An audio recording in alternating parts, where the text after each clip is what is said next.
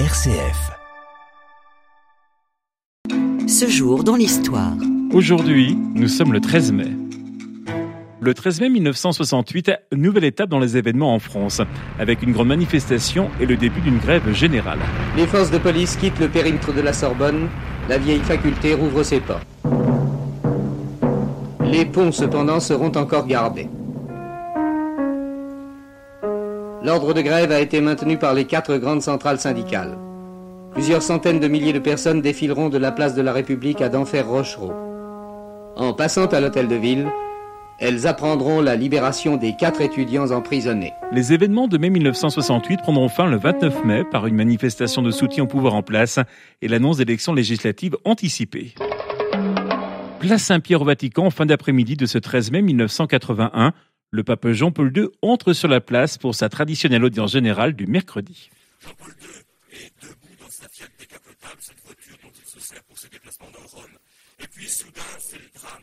La voiture du pape démarre en trombe vers la cité du Vatican. Pendant que le pape est emmené d'urgence vers la polyclinique Gemelli de Rome, en quelques minutes, tout bascule pour ces 20 000 personnes venues acclamer le pape.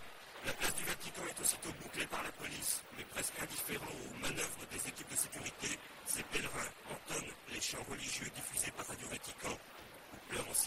Le tireur a pour nom Mehmet Ali. Il est membre de l'organisation nationaliste turque des loups gris. Il est arrêté sur la place Saint-Pierre et sera condamné à la prison à perpétuité. Le pape lui rendra visite dans sa prison le 27 décembre 1983. Jean-Paul II attribue sa survie à l'intervention de la Vierge de Fatima, fêtée justement le 13 mai. 1940, trois jours après le début de l'offensive allemande sur l'ouest de l'Europe, le nouveau Premier ministre britannique, Winston Churchill, s'adresse à la Chambre des communes le 13 mai 1940.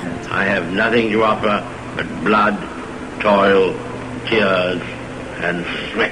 Je voudrais dire à la Chambre ce que j'ai dit à ceux qui sont entrés dans le gouvernement. Je n'ai rien à vous offrir que du sang, du travail, des larmes et de la sueur. Nous avons devant nous une épreuve des plus douloureuses. Cette phrase prononcée par Churchill est entrée dans l'histoire. Ce jour dans l'histoire. La culture à présent, avec la naissance le 13 mai 1840 d'Alphonse Daudet à Nîmes. Son premier roman, Le Petit Chose, sort en 1868. Ses œuvres les plus célèbres sont Tartarin de Tarascon, Lettres de mon moulin et La chèvre de Monsieur Seguin. Il meurt en 1897.